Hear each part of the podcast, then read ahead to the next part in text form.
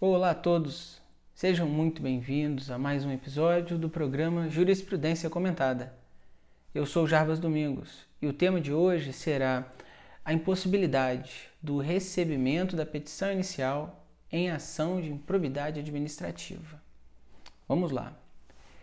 O entendimento que eu vou trazer aqui hoje, ele é de um precedente do Superior Tribunal de Justiça, o STJ, que foi publicado recentemente no informativo 711 deles.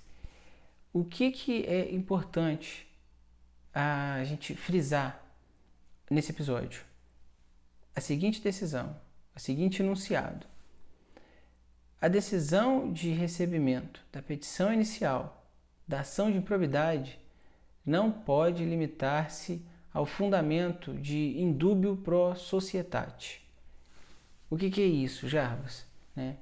Bom, primeiro de tudo, a gente tem que é, lembrar que numa ação né, judicial, o juiz pode receber ou não a petição inicial, que é aquele primeiro pedido que a parte autora faz para iniciar o processo. Né? Então, na ação de probidade, a mesma coisa. A parte autora faz o pedido e o juiz recebe ou não a petição inicial, com base no que prevê a legislação específica. É, e qual que é a, a grande relevância desse entendimento? Bom, não é difícil, né, até agora, né, e vamos ver daqui por diante, que a parte autora nessas ações de improbidade é, não tenham conseguido juntar o tanto de indício, né? não necessariamente prova, mas indício, um conjunto de indícios que demonstrem que aquela pessoa acusada tenha praticado um ato de improbidade. E mesmo assim, os juízes recebiam essas petições iniciais, ou seja, o juiz recebe uma petição inicial né, e dá início a, a essa ação de improbidade, mesmo não havendo indícios robustos ou um conjunto né, de indícios que possam sugerir que o acusado tenha praticado um ato de improbidade. Isso é claramente um exagero, não é verdade? Não há nem indício. E o que, que motivava os juízes a agirem dessa maneira? O princípio do indúbio pro societate, que ele quer dizer mais ou menos o seguinte, né? resumindo, em poucas palavras, na dúvida acerca da existência de um ato de improbidade praticado pelo acusado, né? É, na dúvida da regularidade desse pedido, da adequação da via eleita, né? o que, que deve ser feito? Deve ser favorecido a sociedade em detrimento do acusado. Ou seja, na dúvida se aconteceu aquilo, recebe a petição inicial, dá andamento no processo e vão avaliar dentro desse processo se teve ou não a prática do ato de improbidade. Era mais ou menos assim que acontecia até então porque se entendia que dentro do processo iam ter as, os instrumentos adequados, os momentos adequados para levantar todo o conjunto probatório, né? todas as provas é, necessárias para demonstrar se a pessoa tinha ou não praticado atos de improbidade e, portanto, é, seria justo ou não aplicar as sanções que a lei de improbidade estabelece. Agora, com esse novo entendimento do Superior Tribunal de Justiça, a coisa muda um pouco. Por quê? Não quer dizer que não vai ser mais recebida a petição inicial. Quer dizer o quê? Que o entendimento evoluiu. Ele deu uma depurada, né? O que quer dizer esse novo entendimento? Tem que ter alguma coisa além do princípio do indúbio pro societate. Não basta chegar uma petição inicial para o juiz que a parte autora pega e fala: Fulano praticou um ato de improbidade. Por isso, por isso, por isso. Tem que ter algo mais. Tem que ter algum indício. Não precisa ser uma prova, porque as provas vão ser produzidas no processo.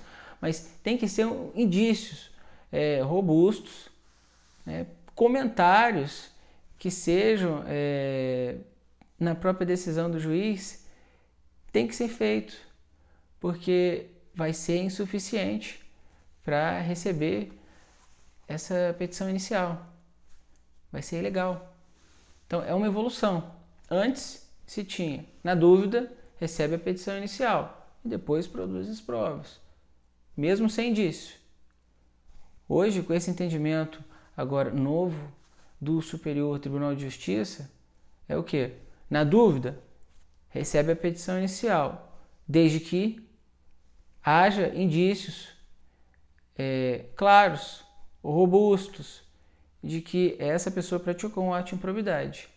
Não tem como mais receber petição inicial em ação de improbidade sem que haja indícios de que a pessoa tenha praticado aquele ato. Ok? Esse é o entendimento do STJ. Né? Parece que essa evolução foi muito positiva, porque evita a existência de ações de improbidade não deveria existir, que não tem é, nenhum elemento que evidencie que aquela pessoa tenha praticado um ato. Eventualmente acontecia é, ações de improbidade por perseguição, não é mesmo? Ou porque a parte autora teve algum desentendimento com o acusado. Lembrando sempre que quem é a parte autora das ações de improbidade, via de regra, é o Ministério Público ou a pessoa jurídica lesada com a prática desses atos.